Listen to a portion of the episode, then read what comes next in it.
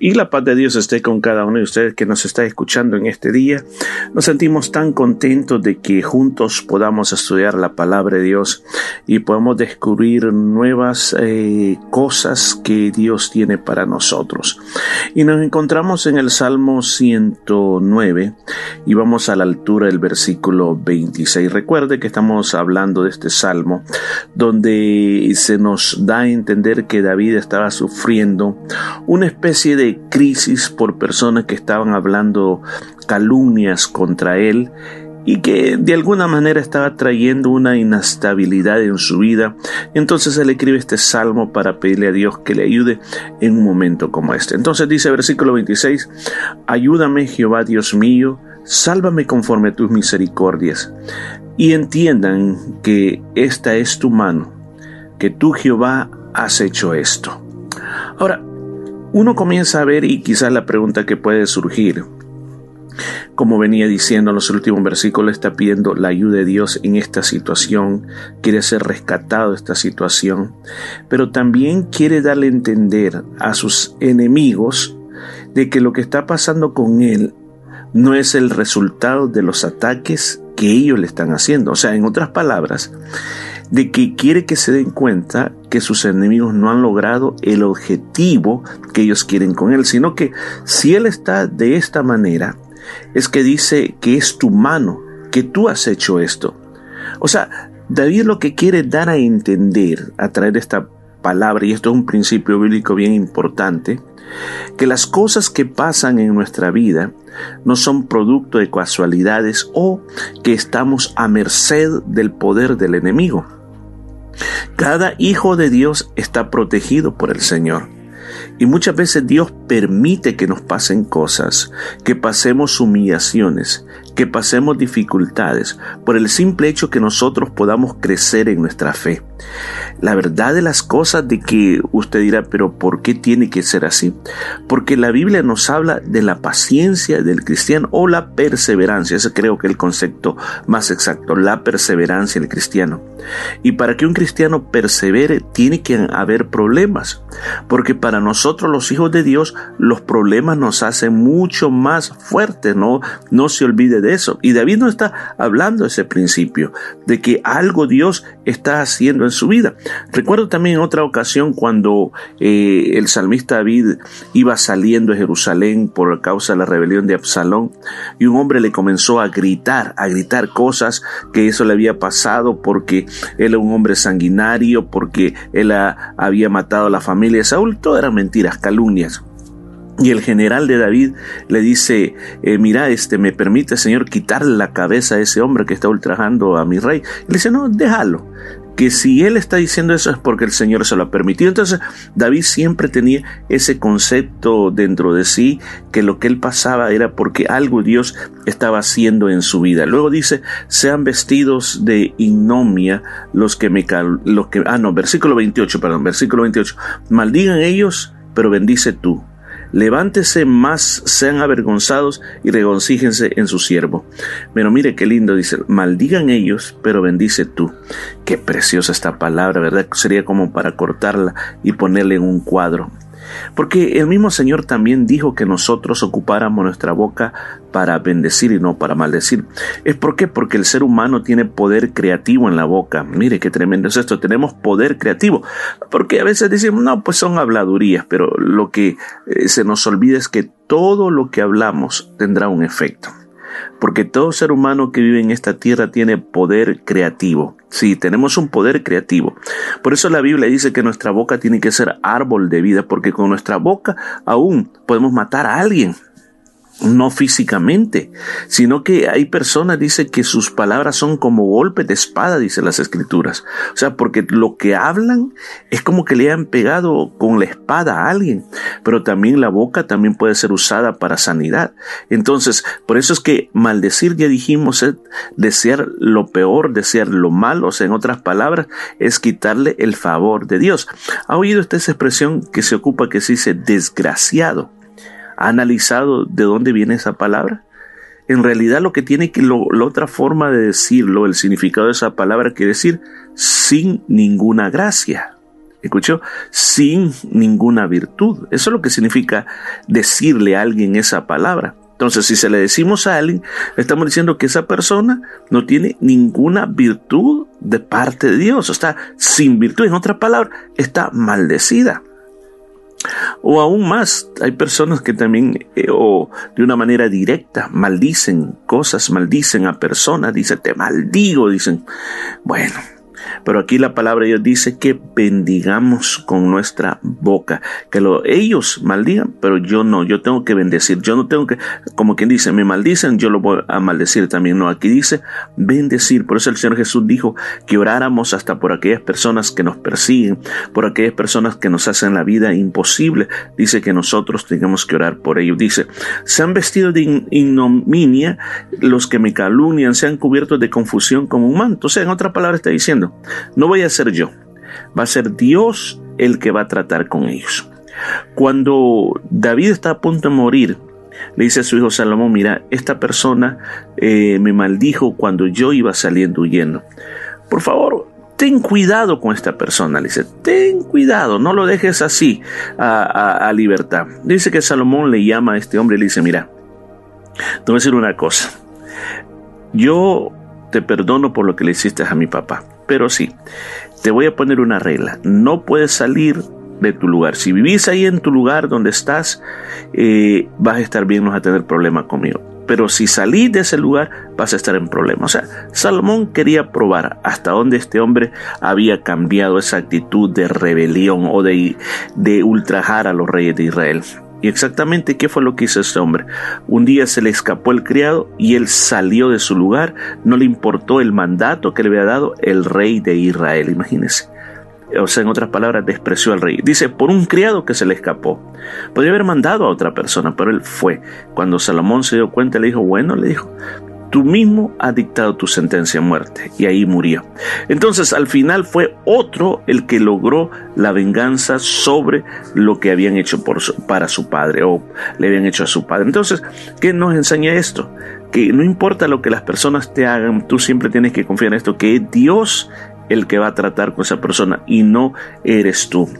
Entonces termina diciendo sus últimos dos versículos. Dice, yo alabaré a Jehová en gran manera con mi boca y en medio de muchos le alabaré. Mire, qué importante, vuelve a poner la boca. Porque de esa boca podrían haber salido maldiciones. Pero dice, no, están saliendo bendiciones. Y hoy está saliendo alabanza, dice, en gran manera, ¿escuchó? En gran manera, no un poquito, en gran manera yo bendeciré con mi boca. Dice, porque Él se pondrá a la diestra del pobre para librar su alma los que le juzgan. Una vez más nos está recordando, este salmo es un salmo que comenzó, un salmo con una alabanza, frase de alabanza, pero también comenzó, comenzamos a, hemos venido estudiando todas las palabras que David le estaba contando a Dios de lo que estaban haciendo, cómo él se sentía y hemos descubierto aquí en este salmo frases que se ocuparon, eh, se citaron en el Nuevo Testamento, como cuando se acuerda hablamos de la elección del nuevo apóstol, se citó una parte de esto, como cuando también citamos acerca de lo que Jesús sintió cuando estaba en la cruz en el versículo 25, cómo la gente se burlaba de él y entonces quedó escrito en este salmo que aparentemente solo era un salmo de una queja de David pero sí podemos aprender. Yo creo que la gran enseñanza de este salmo, hoy que lo estamos terminando, que termina con una alabanza y con una declaración de confianza en Dios, nos lleva a este punto importante, que cuando la gente te esté atacando, cuando tú te des cuenta que están hablando de ti, que te están haciendo pedazos, yo quiero decirle, alguien dirá, bueno, vaya y hable y aclare, sí, pero hay momentos en que hay momentos para aclarar cosas, pero hay momentos que vas a hacer más daño tratando de aclarar cosas. Pero lo más importante, lo número uno que tú tienes que hacer es, toma el consejo de David, espera en Dios, ora a Dios, preséntale tu dolor, preséntale tu queja, ayuna, Tú encárgate con Dios, no respondas a las incitaciones de estas personas que te quieren ver destruido, sino que tú dile, Señor, si esto está pasando es porque algo me estás enseñando en la vida. Mantente en paz y en tranquilidad y el Señor hará el resto. Así que vamos a dar gracias a Dios por la palabra de este día. Señor, te damos gracias porque hemos llegado al final de este salmo que nos ha enseñado muchas cosas que hacer cuando estamos siendo acosados. Yo te pido que esta palabra se vuelva una verdad en nosotros y que nosotros podamos estar tranquilos y no tomar justicia en nuestras manos y que nuestra boca salgan bendiciones y no maldiciones. Todo lo pido en el nombre bendito de mi Señor Jesús de Nazaret. Amén y amén. El Señor te bendiga. Mañana vamos a un salmo totalmente nuevo.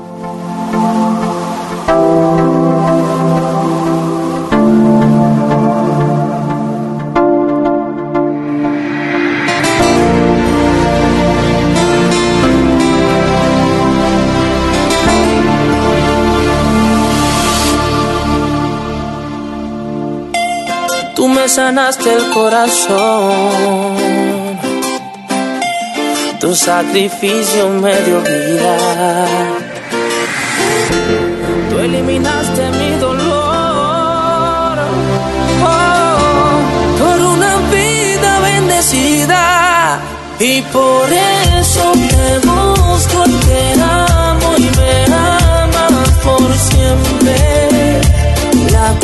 fue suficiente. Por eso te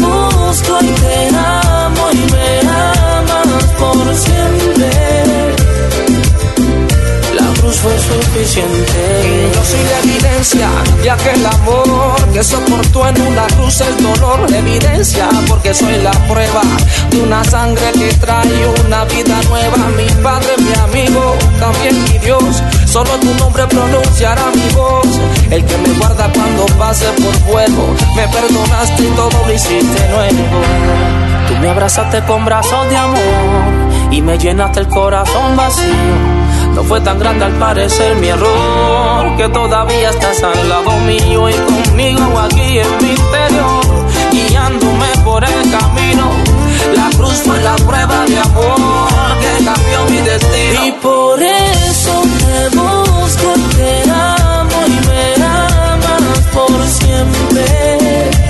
La cruz fue suficiente. Por eso te busco te por siempre. La cruz fue suficiente. Te buscaré,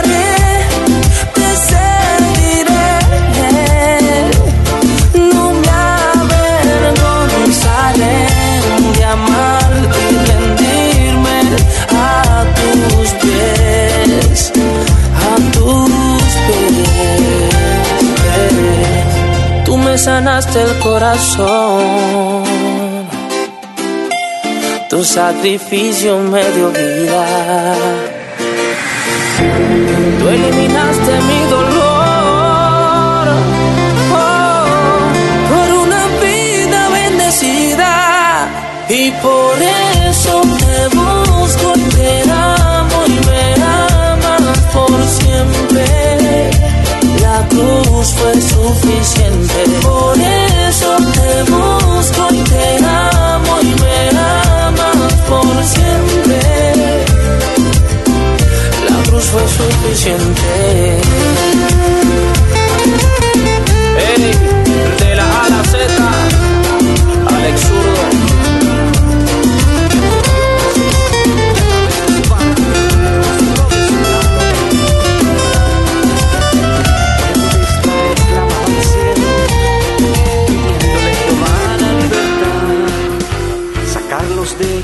Era su anhelo a una tierra donde fluye leche y miel.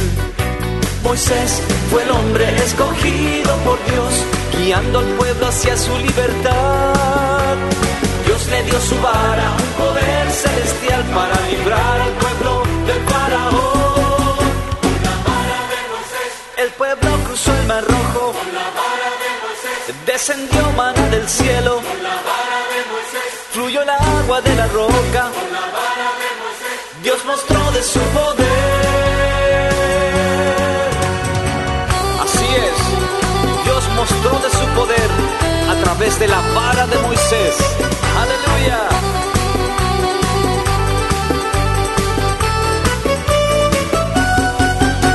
El pueblo de Israel clamaba al cielo, pidiéndole a Jehová la libertad Sacarlos de Egipto era su anhelo, a una tierra donde fluye leche y miel.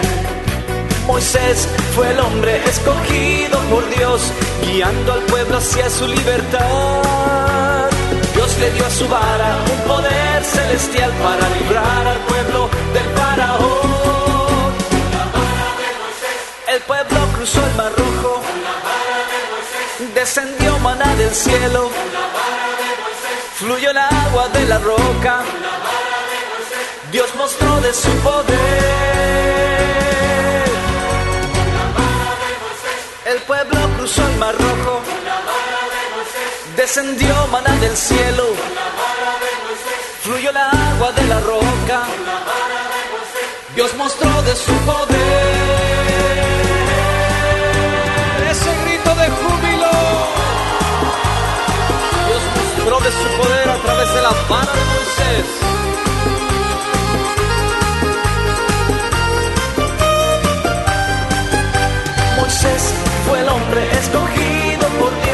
Guiando al pueblo hacia su libertad.